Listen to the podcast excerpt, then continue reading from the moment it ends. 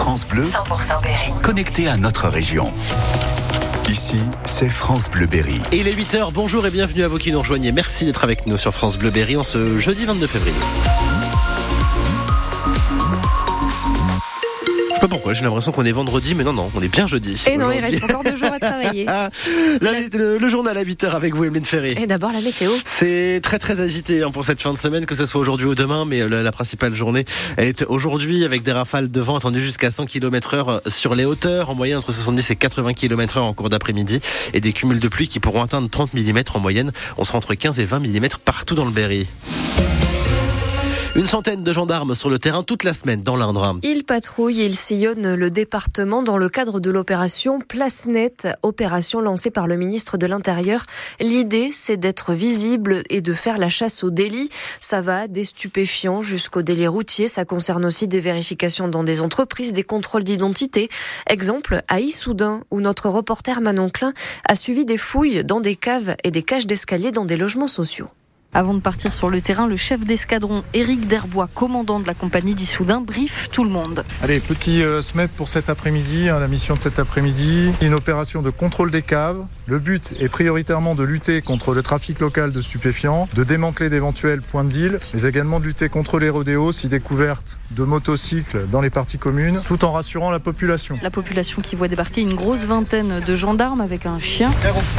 Sous les yeux un peu ébahis, des enfants qui jouent au foot leur habitent plus loin. C'est surprenant quand même parce que on les voit deux camions déjà. Même le petit garçon il me l'a demandé. Qu'est-ce qui se passe Lolo? Je dis je sais pas mon grand. Le petit garçon, c'est Naïl, 10 ans. Moi, je pensais plutôt qu'ils étaient euh, peut-être euh, venus ici euh, pour, euh, comment dire, un meurtre. Je me suis dit il y a un problème de, euh, je vais pas dire le mot de, vous savez ce qu'on fume l'herbe, ce qu'ils fument les Du cannabis. Voilà. Mais après voilà, hein, euh, ils font leur travail. Annie, bénévole dans une épicerie solidaire du quartier, découvre l'opération. Moi, je suis pas contre. Il en faut. Ça peut inciter plus au calme. Parce qu'ici, c'est parfois un peu tendu, selon elle. Il nous détériore régulièrement notre local. Les gendarmes interviennent plus particulièrement cette semaine dans le nord du département, dans le secteur d'Issoudun, suite à une recrudescence des cambriolages, de vols de véhicules ou encore de petits trafics. Cette semaine, c'est donc le, le nord du département, effectivement, qui est visé.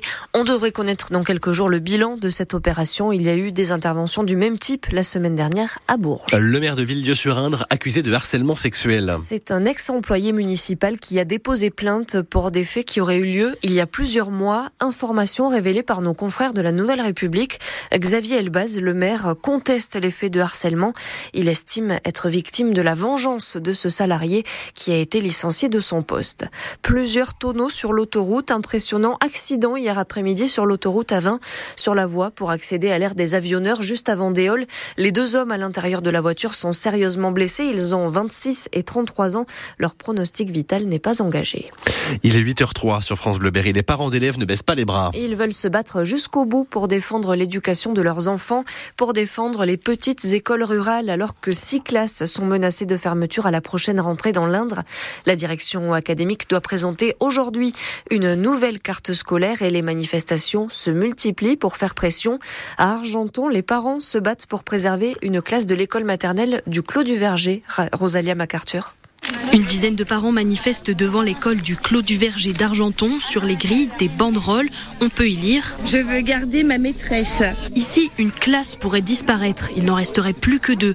Conséquence, les tout petits risquent de ne plus être accueillis et les élèves passeraient de 17 à 24 par classe, ce qui inquiète Rémi Bolno, parent d'élèves. Les conditions d'apprentissage qui aujourd'hui permettent un suivi euh, individualisé des enfants seraient dégradées. Ce serait une difficulté de plus pour le quartier. On est dans un quartier ici, le quartier du Merle-Blanc, où euh, les revenus par habitant sont quand même relativement faibles. On a certains enfants allophones, on a un quartier qui n'est pas forcément très favorisé. Les parents mobilisés ont le soutien de la mairie. Annick Mouret, première adjointe. C'est pas comme ça qu'on va pouvoir attirer des nouveaux habitants si effectivement des classes se ferment, etc.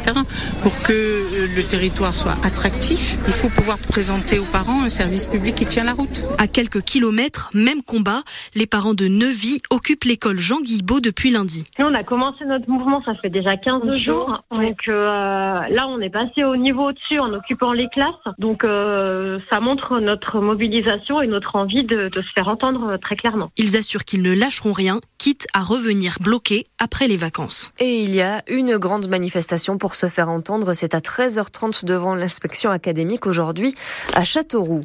Le printemps de Bourges approche. Dans deux mois, les Berrichons vont pouvoir chanter et danser, profiter du festival. Il y a aussi de nombreuses opportunités d'emploi. 350 postes à pourvoir pour des missions d'accueil ou bien de nettoyage. C'est France Travail, anciennement Pôle emploi, qui s'occupe du recrutement. On en parle dans une dizaine de minutes avec une représentante du festival. Ah, si vous partez en vacances demain, il va falloir faire des choix en faisant votre valise. La SNCF limite le nombre et la taille des bagages dans ses trains TGV et intercités. Ça existait déjà dans les Ouigo. Il va donc falloir s'habituer à ces nouvelles règles. Il y avait trop d'abus, dit la SNCF qui durcit le ton. Soisigbourg, on va donc être limité écoutez à deux grosses valises de 90 cm de haut maximum et à un bagage cabine type sac à dos, cabas ou sacoche d'ordinateur. L'objectif, nous dit la SNCF, c'est de pouvoir tout porter nous-mêmes en une seule fois quand on rentre dans le train, même si ce sera toujours possible de transporter un bagage spécial comme une poussette, un instrument de musique ou des skis par exemple. Avec ces nouvelles règles, l'entreprise ferroviaire calque sa politique sur celle appliquée au Ouigo où il faut payer pour voyager avec plus d'un bagage.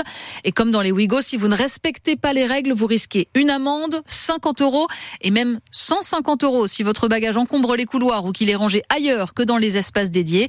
Pour l'instant, les contrôleurs sont indulgents. Les premiers passagers ne seront verbalisés qu'à partir du 15 septembre. Et puis, on n'oublie pas de mettre une étiquette avec son nom et son numéro de téléphone. Ça évite mmh. des heures de perturbation en cas de bagage abandonné. Ça évite le stress au moment des départs en vacances. Comment améliorer l'accès aux médicaments pour les patients avec un nouveau plan de lutte contre les pénuries de médicaments annoncé par le gouvernement alors qu'il y a eu 5000 signalements de rupture ou de risque de rupture cette année un chiffre en hausse de 31% par rapport à l'année précédente. La ministre du Travail et de la Santé aimerait mieux informer les médecins sur les pénuries en temps réel au moment où ils rédigent leurs ordonnances. Et puis Julien Alaphilippe, défendu par sa femme Marion Rousse, en a assez des attaques récurrentes de son directeur sportif. Elle publie donc un texte en réponse sur les réseaux sociaux. Je ne vous permets pas de parler de ma vie écrit la directrice du Tour de France Femmes après les accusations contre le coureur Berrichon. Le patron de son équipe cycliste estime que les mauvais résultats de Julien Alaphilippe sont dus à trop de fêtes et trop d'alcool. On vous raconte toute cette histoire sur francebleu.fr. On espère surtout que le Saint-Amandois mettra fin de la meilleure des manières à cette polémique en performant sur son vélo. Il participe à une course en Belgique ce week-end.